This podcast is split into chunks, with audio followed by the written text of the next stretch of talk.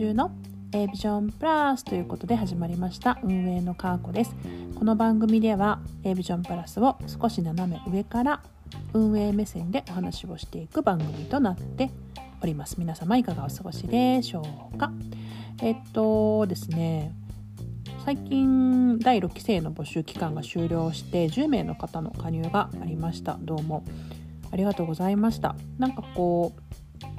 エイプジョンプラスってこう外から見て何をしてるかよくわかんないなっていう、まあ、そういうことが常日頃あの課題としてあったんですけど、まあ、公式チャンネルができたことにより、まあ、それが少しずつ見えるようになってきています。ただそうですねもうちょっとその見えるカード愛をもうちょっとあの拡張していけたらいいなということを最近よく思って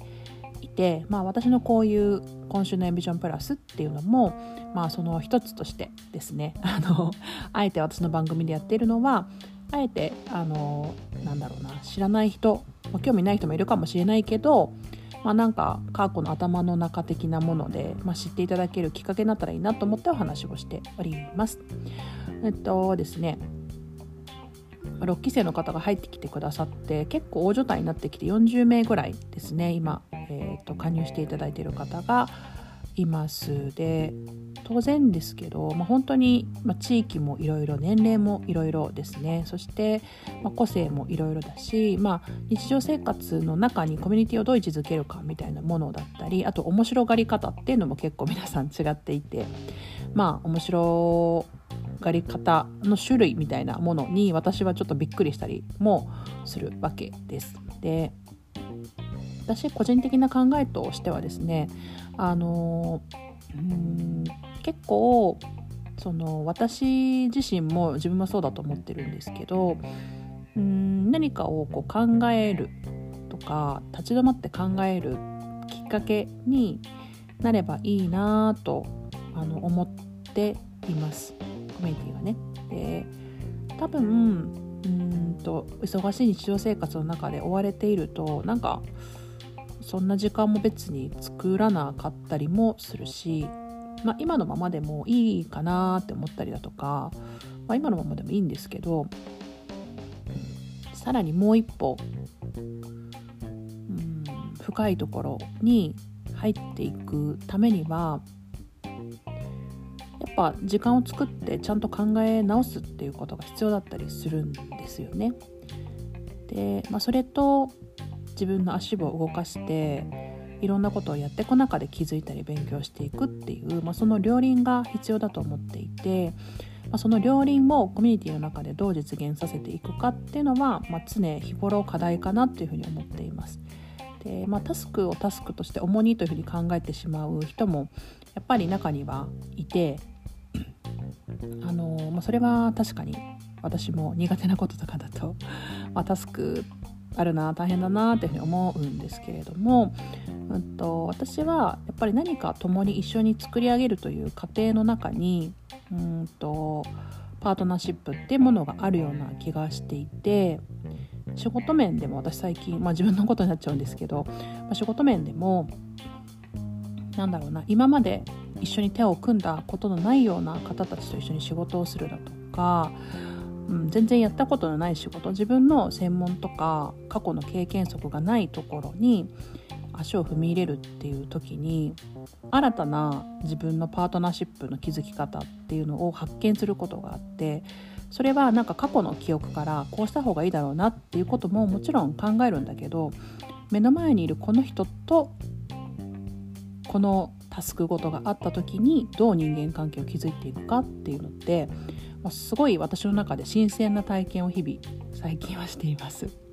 でどうしても過去の経験則に基づいてしまうことが多いので目の前の人を大事にするとか目の前の人との関係性っていうもの、うん、になかなか注目できなかったりだとか、まあ、むしろこう合わせすぎちゃうみたいなとこですよね。こううんと染まってしまうというか、まあ、なたのことを私は一番よく分かっていますよっていう、まあ、サポートのポジションで入ろうとするがあまりその人の色に染まりすぎてしまう。だから私がいる意味っていうのがあまりなくなってしまうというか、まあ、分かってもらって支えてもらってありがたいっていうのはあるかもしれないけれども、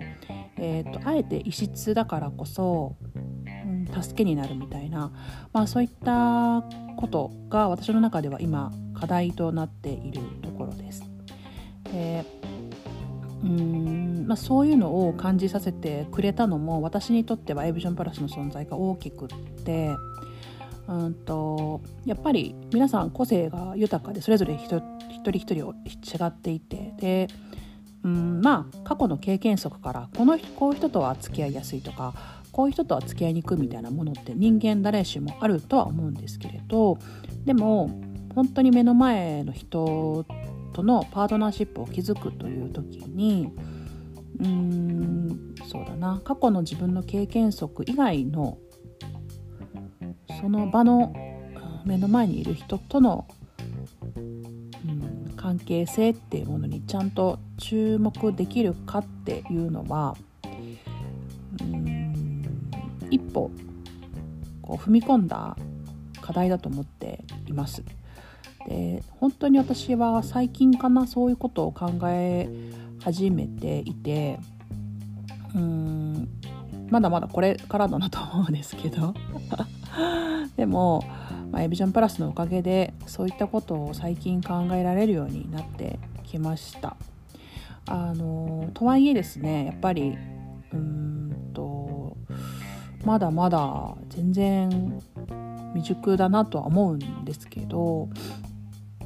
とまあそれもそれとしてプラスアルファはそのまとまりコミュニティなので、まあ、いわゆる、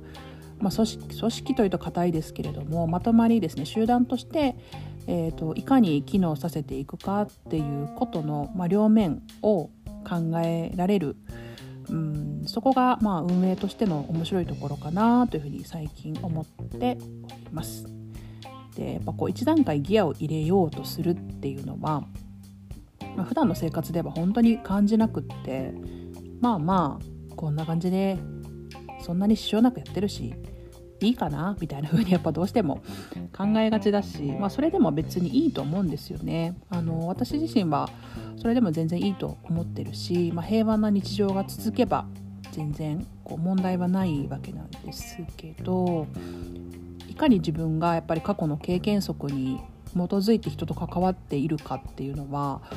やっぱりなんかねコミュニティの運営をしてると感じたりします。皆さんはまああのコミュニティに所属をしている皆さんはどのようにこうまあ例えばこういう人とは関わりやすいなって思う人はどんな傾向にあるのかとか逆に苦手だなって思う人とは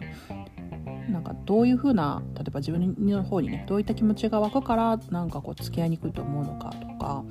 なんか考えてみると面白いかなっていうふうに思います。まあこういうなんかよくわからない思考 そういうのは、まあ、私は好きなので、まあ、こういったコミュニティに入ってくださってる方とはそういったお話をねまたどんどんしていけたら面白いなというふうに思っていますしうんなんかこう今の私だったら30代後半になってですけどこれって何歳からでも多分いけると思うし例えばお子さんとの関係だったり親との関係もそうですけどこう本当に時間軸が 進んでいくにつけですね。関係性って変わっていくしそれこそ過去の経験則ではうんうまくいかないっていうこともすごく増えてきているなと私は個人的には思っています。まあ、いろんな人との新鮮な関わりによって自分自身も考えたり成長したいと思えるところが徐々に増えてきていて、まあ、それはね自分にとっての、うん、未知を知るみたいな感じ 結局最後は人ですからね人がいろんなことを見せてくれ人が自分を成長させてくれるのだなと思ってやってます。まあ、そんなこんなでですね斜め上感は今日はあまり出せなかったですけど あのまあ一歩こう足を踏み入れてこううんちょっと時間を作って考え直すという、まあ、それが私にとってはすごく贅沢な時間で必要な時間だと思っておりますので、まあ、そういった形でビジョンプラスを使っていただけたら嬉しいなと思ってっております。今日も聞いていただきありがとうございました。かーこでした。さようなら。